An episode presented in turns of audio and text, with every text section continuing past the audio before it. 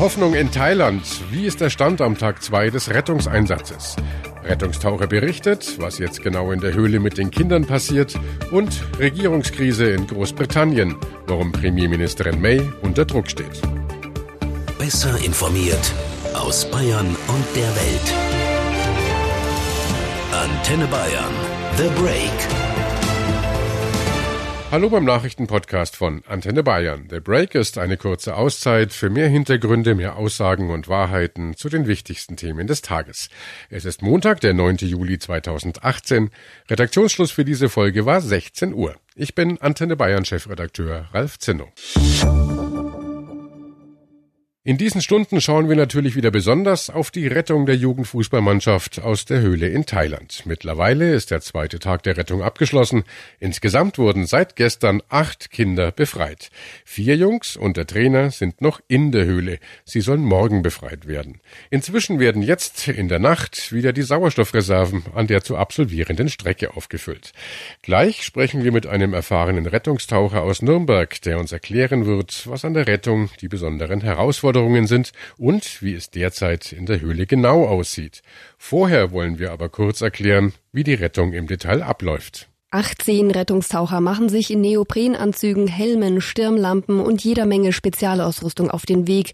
Schon der Hinweg dauert knapp sechs Stunden. Ein australischer Arzt, Selbstrettungstaucher, gibt am Fundort der Jungs das letzte Go. Er entscheidet, in welcher Reihenfolge die Kinder den stundenlangen Weg Richtung Freiheit antreten sollen. Die ausgewählten Jungs bekommen dann Beruhigungsmittel, denn Panik kann unter Wasser tödlich enden. Ein Retter beschreibt es so, die Kinder sind nicht vollkommen narkotisiert, können aber nicht mehr selbstständig reagieren. Sie bekommen Atemmasken auf, die das komplette Gesicht bedecken, um nicht nur durch ein Mundstück atmen zu müssen. Jedes Kind wird an einen Rettungstaucher gebunden. Die Gruppe folgt einem Seil, acht Millimeter dick, das alle fünf Kammern des Gängesystems durchzieht. Über vier Kilometer ist der Rückweg. An der schwierigsten Stelle müssen die Kinder und ihre Retter fünf Meter tief tauchen. Dafür müssen die Sauerstoffflaschen abgenommen werden, um durch einen nur 70 Zentimeter schmalen Spalt durchgeschoben zu werden. Danach folgt das letzte Wegstück zum Höhleneingang. Dort werden die Geretteten in einem Zeltlazarett erst versorgt und dann mit Hubschrauber oder Rettungswagen in das knapp 60 Kilometer entfernte Krankenhaus gebracht. Damit sich nach über zwei Wochen in Dunkelheit die Augen langsam wieder an das Licht gewöhnen, bekommen die Kinder Sonnenbrillen aufgesetzt. Aber schon nach einigen Stunden können sie abgesetzt werden.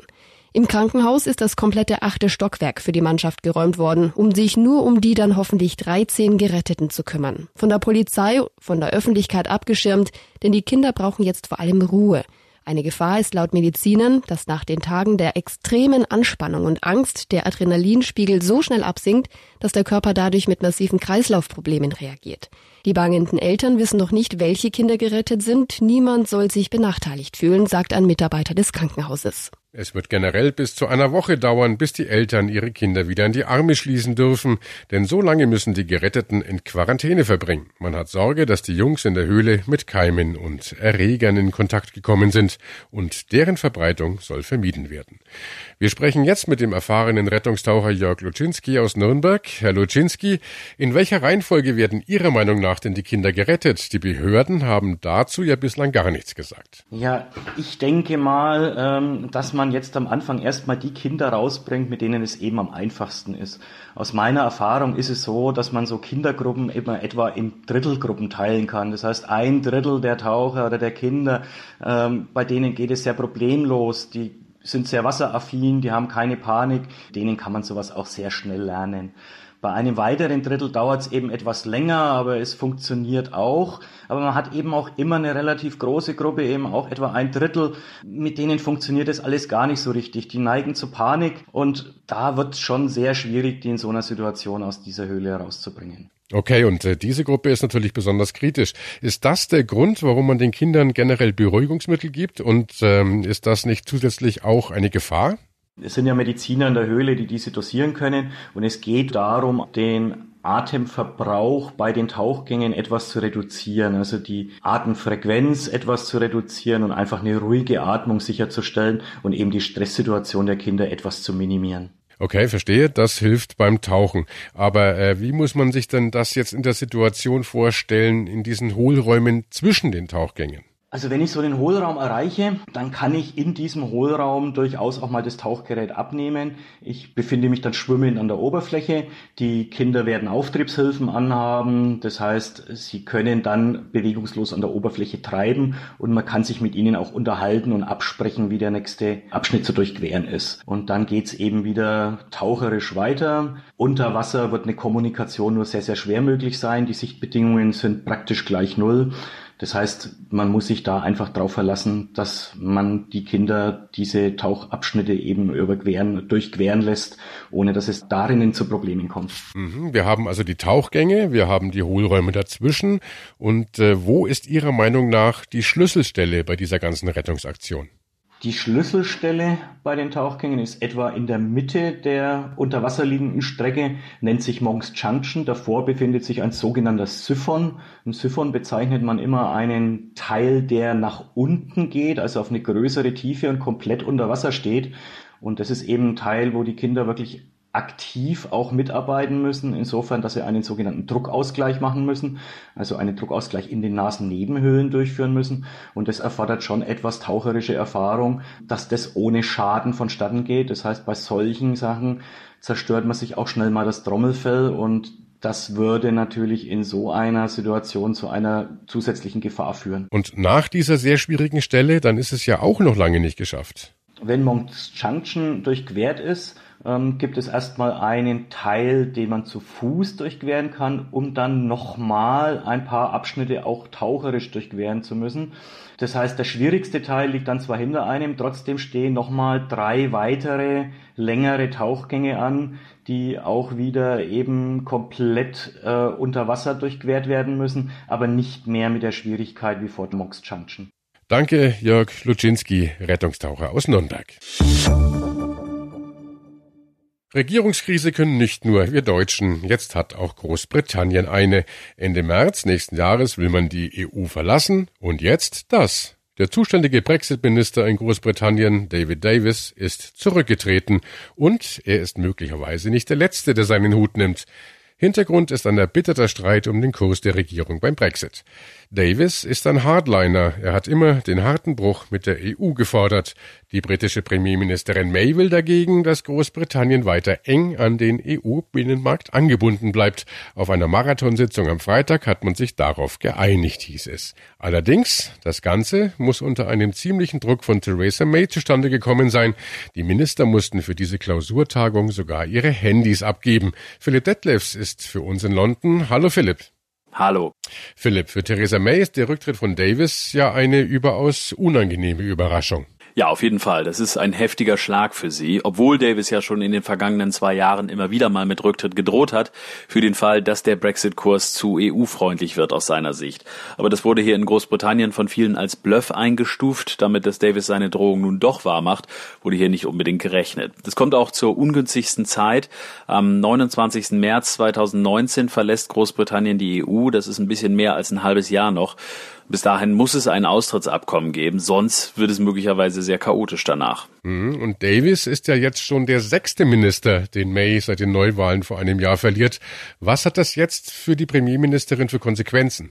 Ja, auf jeden Fall setzt es sie jetzt noch mehr unter Druck. Sie muss sich wahrscheinlich noch mal auf weiteren und stärkeren Widerstand aus den eigenen Reihen einstellen.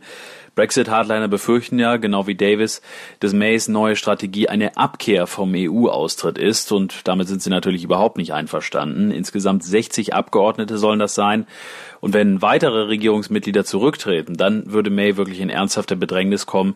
Dann scheint auch ein Sturz der Premierministerin nicht mehr ausgeschlossen. Und äh, der Brexit ist nicht die einzige Herausforderung, die Großbritannien gerade meistern muss. Es gibt eine weitere tragische Entwicklung um den Giftgasanschlag in England. In Südengland ist eine Frau gestorben, die mit dem Nervengift Novichok in Berührung gekommen ist. Die Ärzte konnten ihr nicht mehr helfen. Nach ihrem Tod wächst nun der Druck auf die Ermittler im Fall Skripal.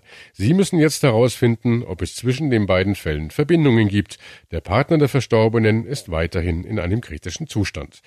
Für uns beobachtet den Fall Arne Beckmann. Arne, die beiden Fälle, also der Fall Skripal und äh, der des jetzt vergifteten Pärchens, die liegen ja räumlich nur wenige Kilometer auseinander. Was schließen die Behörden bislang daraus?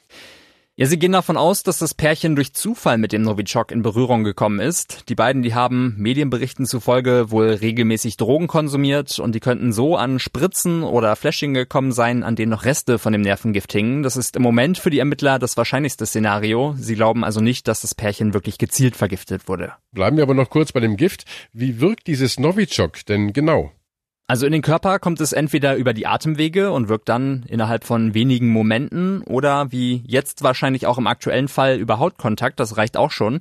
Dann dauert es allerdings länger, bis das Gift dann auch wirkt und es ist dann auch deutlich schwieriger nachzuvollziehen, wann und wo das Opfer mit dem Gift in Berührung gekommen ist. Aber egal, ob jetzt über die Atemwege oder über die Haut, das Novichok wirkt immer ähnlich. Die Muskeln, die fangen irgendwann an zu verkrampfen bis hin zur Lähmung und die Atmung setzt dann auch aus und häufige Symptome, die Außenstehende dann auch beobachten können, sind dann Schaum vorm Mund und auch Erbrechen. Hm, du hast es auch schon gesagt.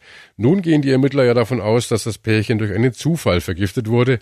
Da fragt man sich natürlich, ist sowas auch weiterhin möglich und vielleicht sogar hier in Deutschland?